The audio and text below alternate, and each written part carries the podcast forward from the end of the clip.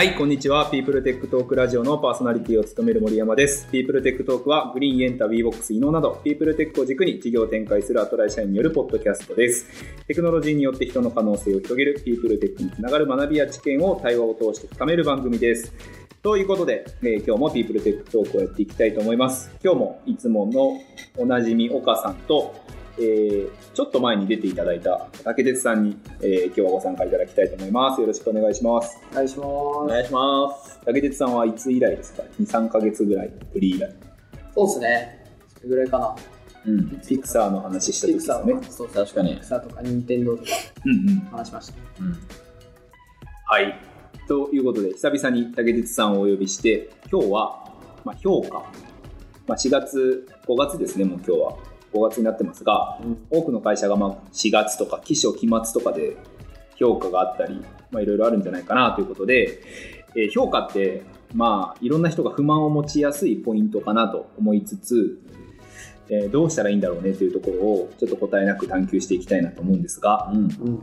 えー我々アトライの評価は、まあ、360度ということで、ちょっと後ほど岡さんに紹介いただきたいなと思いつつ、竹内さんはなんかどんな評価を今まで評価システムを歩んできたんですか？前職とかで。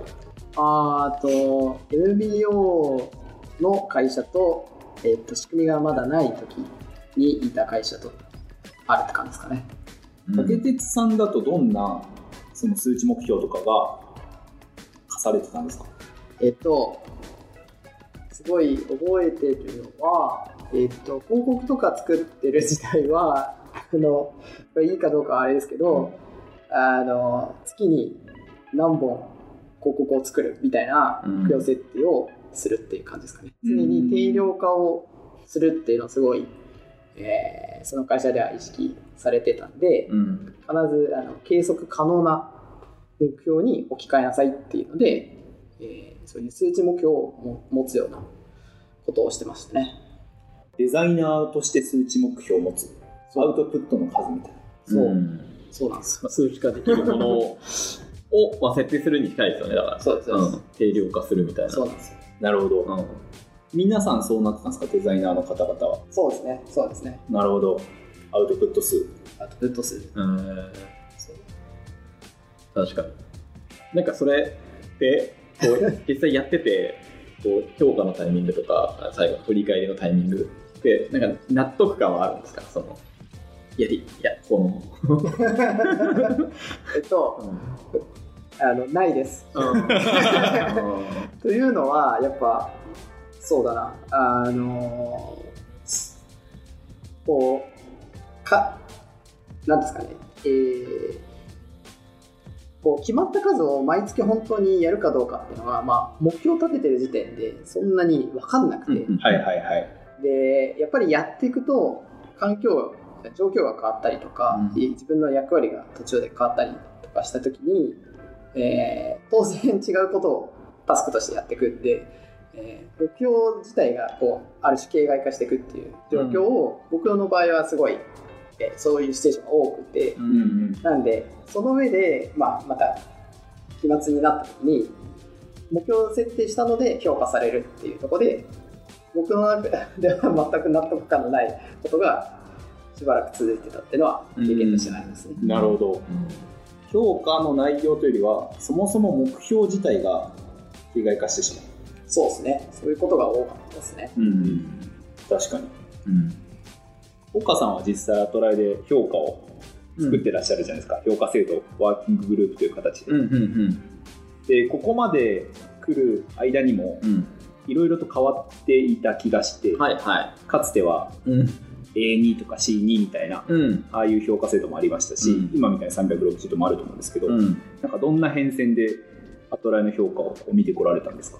あーと、もともとはそんな人数が多くなかった時は、えーまあそれこそ、まあボードメンバーというか、チームリーダーの集まりが適正に評価をして、まあ、えっ、と、そのチームリーダーに信頼があるんで、ちゃんとあの人が見てくれているから、それで評価をするが、まあ一番スタート、最初。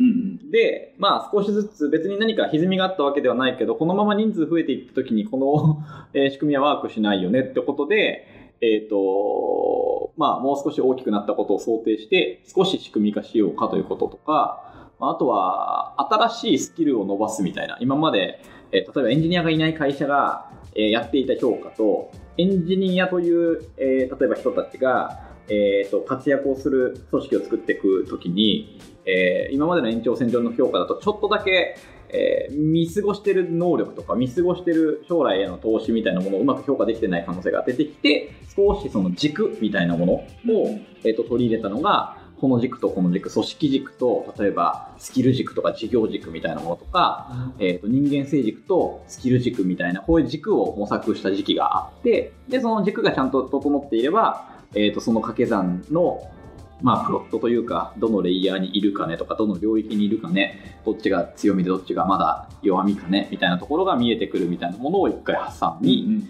で、えっ、と、それも、えっ、と、なんか、うんと、なんだろうな、結構、その、プロットというか、ランクみたいなものにしてしまうと、どうしても右上が偉いとか、はいはい。うん。まあ、当然、当然右上の方が素晴らしい人なんだけど、右上が偉い、左下は偉くないとか、えー右上が貴重で左下の人はいなくていいみたいな雰囲気になっていくんで、無理に右上を追いかけることになると、何か組織を作っていく上で、ちょっと欠けてるものがありそうだな、ちょっと資本主義すぎるみたいな、えっ、と、空気が、文化が出来上がっていったんで、えっ、と、もう少しだけ、えーそのチームの周りにいる人たちがその人をどうある種評価するか価値を感じているか総合的にみたいなものをやり始め、まあ、トライしようとしたのが360度評価。うんうん。って形でやってるっていう変遷か、うんちょっと長くなっちゃったけど。確かに昔はうん、期待値前提が B だとしたら、うん、なんか B より超えてたら B プラスだったねとかうんうんうんありましたよね。あった A だったねみたいな。なんかあったねうん完全にプロジェクトリーダーの期待値を超えたか否かでそうだね判断する。うんあった何を期待値とされてるかをすり合わせとかないとあ、そうなんで A なのかが完全な人間関係で成り立ってた。はいはい。そうまあそれが別にね悪いことではないと思うんだけど全然うんうんうん、ただあの組織がスケールするとさすがに無理は出てくるだろうねっていう、そう話だしコストもかかるねっていうことでもう少し、えーそう仕組みで、えーだし本質的にはなんかその人がいる価値を一緒に働いてるメンバーが、まあ、一定の当然評価軸はみんなすり合わせた上で評価をし合うのの集合体が組織の評価になるっていうのは、えーロジック上面白いねってなってうん。うんうん今今も実験を繰り返してるっていう感じでだけど竹鉄さんみたいなクリエイティブ系の職種とかデザイナーだとうん。月に1個っていうスパンじゃないじゃないですか。割とクォーターで1つアウトプット出すかみたいなうん。流れもあると思うんですよ、まあ、UI デザインとかだとうん。細かいの出ると思うんですけど、うん。どうなんですかね？納得感の一番ある評価速度とうん。かスパンってどんなもんなのかな、ああそうっすね。まあでもやっぱクォーターはまああってもいいかなとは思いますけど、まあどこまでだから他己評価的なのを気気にするかというか、うん。やっぱ自分である程度あのりうまくいってんなうまくいってないなみたいなのがあれば個人的には、まあ、半年でも全然いいかなと思いますけど、うんうんうん、うん。うんそうですね。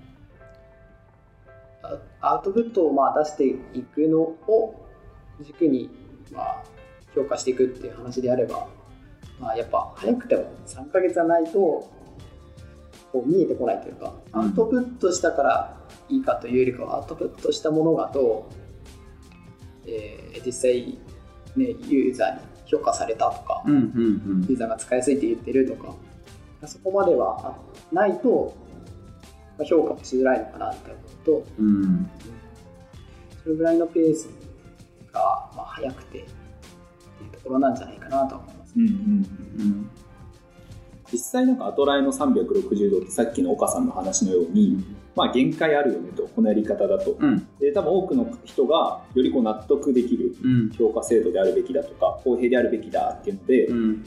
こう360度の形にしてると思うんですけど、うん。納得持てない人、うん。まあ、持てる人どういう変数がこう存在してるんですかね？うん例えばさっきのように、そもそも目標自体が形骸化しちゃってるうん。ので、納得度の中には、やっぱその目標への理解度とか、目標への本気度が入ってるとか、うん。上司との関係があるとか、うん。なんか他にどういう要素が納得度という意味ではうん。含まれてくるんですかね？なんか、俺もこう、評価っていうテーマ、今日だってなって、二つ、まあ、今のところ二つあって、一つが、えっ、と、いわゆる不公平さみたいな。はいはい。なんか、俺と隣にいる人で、えー自分では俺の方がやったと思っているけど、評価は右の人の方が高い。はいはい。なんでなのみたいな。要はルールが不明確とか、はいはいはい。えー、とロジカルじゃないというかっていうそのてそれこそ定量的な納得度がないふわっとしているので、うんうん。そこにズレが生じるなんでなんかあのスポーツとかの採点とかもそうかもしれないけど軸が不明瞭だとなんで負けたのか分かんないんで、はいはい。ふざけんなという気持ちになるみたいなのがまあ一つ。と今度逆の話かもしれないけど定量的にすると今度さっきの広告のクリエイティブを10個作った人と20個作った人20個の人の方が2倍評価されるみたいな。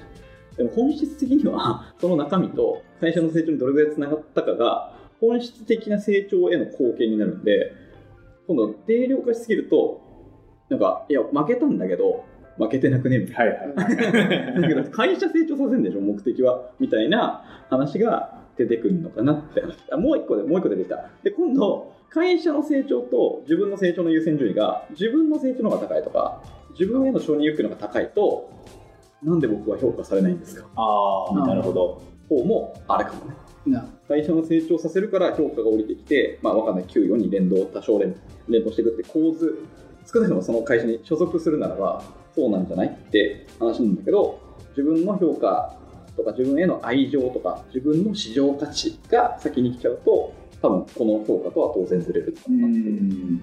3つぐらいかもしれないな。なるほど。つく範囲だと、面白いですね。定量にしないと、まあ、確かに体操とか、うん。ああいう競技、採点競技って、うん。技に何点とか、そうそうそう。着地に何点とか、全部因数分解できるんで、うん。それ確かにクリアになるうん。けど、うん。それをしすぎると、そこを研ぎ澄ましにいくんで、うんうん逆に言うと、うん。もう少しこう変数が多い世界だと、うん。それ以外がうん。あんまりこう価値をなしてこない。そうそうそうそう。なるほど。うん。さっきの話でいくと2番目でした、うん。ですよね。うん。そう。あのさっき言ったその目標が数になってて、うん。まあ、いろんな状況とかいろんな変化に結局自分は合わせてうん出るから、えっと、目標自体がある種形骸化してるっていう認識の上で、うん。別に評価されなくてもいい。うん。なっちゃうってやつですよね。目標がだからもう本当にそれこそ形骸化してるというかあんま意味を出さない。そうその代わりそのなんだろうな事業貢献だったりとか、うん。その適用してその今必要なものに対してコミット、自分はできてるっていう自覚があったりしたんで、はいはだからじ自己評価まで僕はだからバランス取ってたいうん。まあうん過去だというあるのかな。うん。まだズレあってしょうがないよねみたいなあそうそう、感じですよね多分。まあ、評価されないのはうん。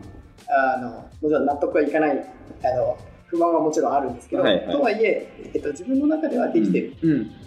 っていう、なんかそこでバランス取ってたっていうのは過去にはあるから、若い時は特にあったかなと思います。なるほど。うん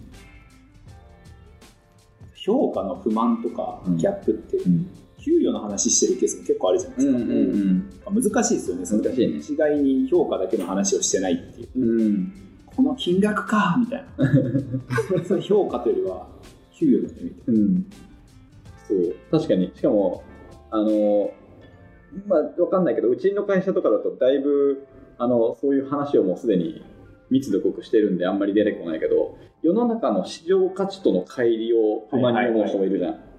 でいやそれはそうなんだけど、えー、とあなたが所属している会社は他の会社よりも例えば現金給与に使える金額が半分しかないんだとしたら、な、市場価値と比べたらそれはそれは無理でしょってじゃあそっちの会社行ってくださいって終わりになっちゃうんでなんかそこも意外と冷静に見れない人はいるんだろうなとか、うん会社が、えー、とある種雇う側というかなんて言うんだろう、まあ、ある種悪者というか責任を持つところで個人はそれを享受するものになっていてなんかそこに不満を持つみたいな、うん。思って出てこないみたいな、うんないんだもんみたいな。ことにあんまりむ目を向けられないというかのは不満の中にもまた出てくるんだろうな。うん。うんうん。なんかあの評価 VBOX にも評価の納得度ってあるんですよ項目が、うん。で、えー面白いことに同じ評価制度なのに結構バラバラなんですね、うん。納得度が。うん。ただ評価の納得度を上げようとした時のソリューション企業が取るソリューションって評価制度の見直しなんですよ。うん。結構矛盾してるなと思ってていや評価は納得してる人もいればしてない人もいるんだよ。でそれを全て制度で解決するっていうのは無理なんじゃないかとした時に、もうちょっとソフト面のうん。その改善というか、うん。あのすり合わせってすごい必要なんじゃないかなと思うんですけど、どうなんですかね？個人から見た時にうん。その評価の、まあ、そう会社がもちろん納得度が高くない制度だったっていう話もあるんで、うん。なんか一概に全て個人ができるのかって怪しいんですけど、仮にできるとしたらうん。個人とか一人一人が自分で納得度を高めるもしくはあ自分なりに納得度を醸成していくためになんかどんなことができるのかなって。うん。確かにな。でもうちでなんかこう評価制度をワーキンググループって言って別になんか偉い人が作るとかそういう話ではなくてうん。社歴が長い人が作るとかでもなくえーっとその作りたい人が興味を持つ人がもうなんなら不満を今一番持ってる人がうん。評価制度作りに行くみたいなことをやってつやり続けてきたんでそれはすごい面白かったなと思っていて自分で評価制度を作ってみる。もしくは評価の年収をみんなが決めてみる。はいと、そういうことかみたいなことが分かるんだよ、でさっき言ったその給与原資がいくらあってそれを自分で分配するとしたらどうすんのと。うん。自分に不満があった時に自分じゃあ例えば、えっと月額20万上げたいと。上げた時どうどうなるのかを実際やってみるとだから上がんねえのかってなるとじゃあ次はやるべきことは会社の利益を上げるか給与原資の率を増やすか。以上みたいな話になってきて構造を理解できてない不満は構造を理解しに行ってもらう、まあ、機会を作るか、えー、と構造を理解してもらうだけのオープンな情報を発信するかで解決できるなってだいぶ手応えはあうんうんる。うんうんなんかゲームにできそうですね。そうですね。そうそうそう。まあだから経営者視点じゃないけど、なんかそう。自分で決めてみるとむずっみたいな。話にはなるんで確実に。うん。うん、で、えっ、と、しかも100%の正解がないことにも気づけるんで、そう、時間軸もあるじゃないですか。うん。今成果出した人の今の給与を上げることが美学なのか、えっ、と、それは今上げちゃうと今度、えっ、と、半年後に下がる可能性がある。ピークの時にピークの給与をそのまま反映しちゃうと、下がるという現象も許容するべきなのか、えっ、と、否かとかも、はいはい。まあこれちょっと給与に言っちゃってるけど、うん、なんかそういうのがあの自分で考え始めるようになると、まあ、明らかに不満とかは減る。ほぼゼロになるという、うん。うん。課題はいっぱい出てくるけど。みたいな、うん、にはなるなっていうのはありますね。うん。うん。さっきの僕の話でいくと、うん。あの目標を決めたら変えられないっていうのは、まあ、一つのバイアスだなと思って、うん。じゃあなんか目標を変えなきゃいけないっていうのは自分側あの、まあ、当時の僕若い時代の自分に対して今言うのであればじゃあその時に上司と掛け合ってみろっていう話とかはあるんじゃないかなと思います。うん。目標設定自体を会社のルールとしてはそうあるかもしれないけど、うん。えっと別に上司との関係だったりとかそこで別に全く話ができないわけじゃない。うんうん。じゃあ話してみたらいいじゃんっていうのはなんか今の自分があの20代の時の 自分に言うとしたら 言うなって思いますね。なるほど。変えられないと言ってるわけじゃないですからね。そうそう決めてみたという話なのでそう。うん。なんでそこがだからある種バイアスにとらわれてるなと思うで、うん。なんかそういうのが普通にあるんじゃないかなと思います。うん。で、うん世の中世の中にも。うん。変えられない、うん。できない、こうしなきゃいけないみたいな。とらわれてるっていうなんかルールに縛られすぎてるみたいなところあるんじゃないかなと思います。ううん。ん確かに。そう。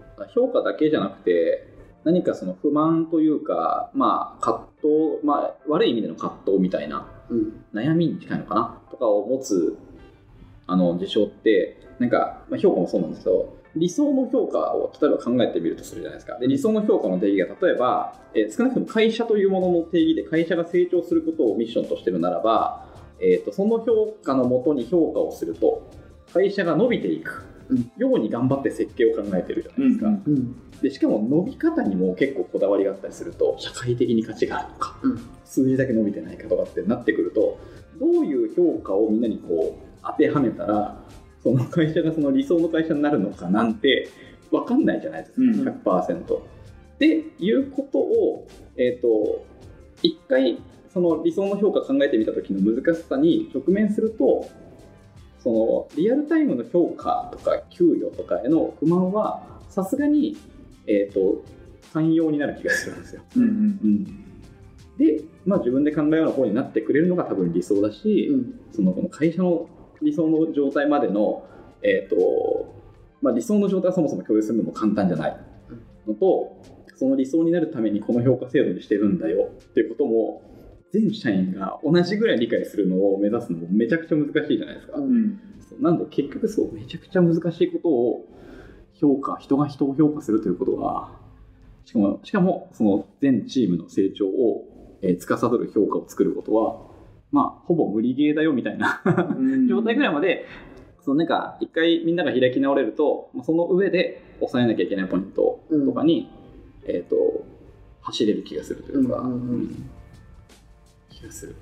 確かになんかあの稲森さんが会社を経営立て直す時にやるアメーバ組織とうん。話はすごい似てるんだろうなって今思ってて、うん。結局こう独立でちゃんと採算持ってあのお金を管理してみたりうん。いろんなものを自分たちでやってみたらそのある種真実に気づいたりあの視点が上がっていくっていうなんかそういうやっぱりそっちの視点をこう得るような取り組みっていうのがあるんでしょうね。うん。評価においても。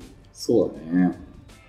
そうだから穴があることを見つけるのは誰でもできるんだけど、うん。そのそこに穴が開いてていいって判断ができる人は意外といない。うんうん。感じがすごいするんで、そうわざわざそこに穴を開けてんだよって下手すると、うんそうみたいなのにそう気づけるような、まあ、思考の機会みたいなものを作ってみると、そうちょっとその穴が不満にならないというか。うんそうっすよね。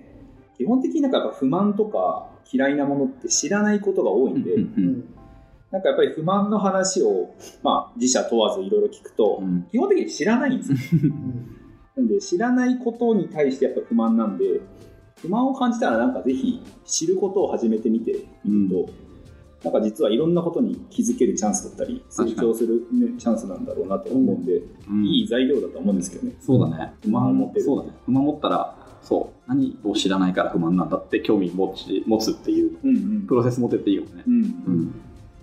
はい。ということで、えーいかがでしたでしょうか？武田さんどうですか？評価は。いやー評価むずいっすね。うん 難しいっす。やっぱ正解ないし、うん。企業それぞれであっていいし、うん。だからこそなんだろうな。個人の方もえっ、とまあ自分の自己評価みたいなところも大事だし、えー、とその仕組みを知るっていうのも大事だしっていうところはやっぱりあの非常にあるなっていうのでなんかそのなんだろうな仕組みに流されるというかはちゃんと仕組みを理解しに行くとか、うん。えーとまあ、うまく活用するじゃないですけどなんか、うん、そういうのが大事なのかなと思いました。うんうん。なるほど。うん。岡さんどうですか？いや、もうでも評価は一応こう、ね、向き合い続けてはきてるんで、うん。もともと考えてるつもりではいたけど、あでもまあ結局、そう、なんか、あの、最終的には、宗教みたいに。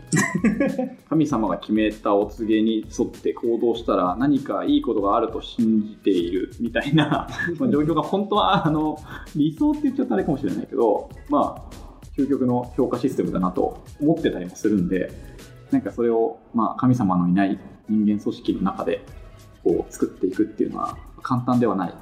けど、本質はそこにあるんだろうな。信頼関係とか、うん。信じていれば救われると思っているんだったらプロセスは興味がなくなるんで信じていることをやり続けるみたいな、うんうん。まあ、そこまでいけると理想の評価状態とか組織状態なのかかもしれないけど、まあ、そのその仕組みかみたいなうん。感じなんだろうなって思ってやっぱ面白い面白いしうん難しい、確かに。うん。なんか結局一人一人のうん、リテラシーとかソフト面がすごい肝になってくる話なんですが、そうだね。それを絶えず育もうとするとすごい時間とエネルギーが必要で、うん、めんどくせえみたいな。そうだね。なんですぐすぐ制度とかうん。仕組みにやっぱこうどうしてもうん。逃げがちだけど、大事なのはやっぱそっちだけじゃないんだよなっていうのはそうだね。感じますね改めて。すぐ分かりやすい方でせ 資格を取ったら3万円みたいな。そうなんですよ。あ確かに。そうそうそう。分かりやすくしたいですか？らそう。で今度今度ねそれで納得した人たちやじゃない人たちが今度本質じゃねえいい資格持ってるやつ全然仕事しねえから ショートカット説明のショートカットをしたい。あーまあそうですね。問題が起きないようにする。とでも今度ね優秀な人から抜けていくという現象が確かに起こっちゃったりするんで、確かにいいですよ。評価システムの評価制度とか評価の文化の差別化は結構企業の中では大きな要因になるんでそういう意味では、うん諦めてないっていうことはすごい最後重要なあれになりますね。確かに。我々は全員が分かると思っているそうだね。そうだね。確かに。面白いですね。うんはい。ということで、うん。えー今日は評価について話してきましたがいかがでしたでしょうか？また来週も火曜日えーお話しできればと思いますのでよろしくお願いします。それでは二方ご参加いただきありがとうございました。ありがとうございました。ありがとうございました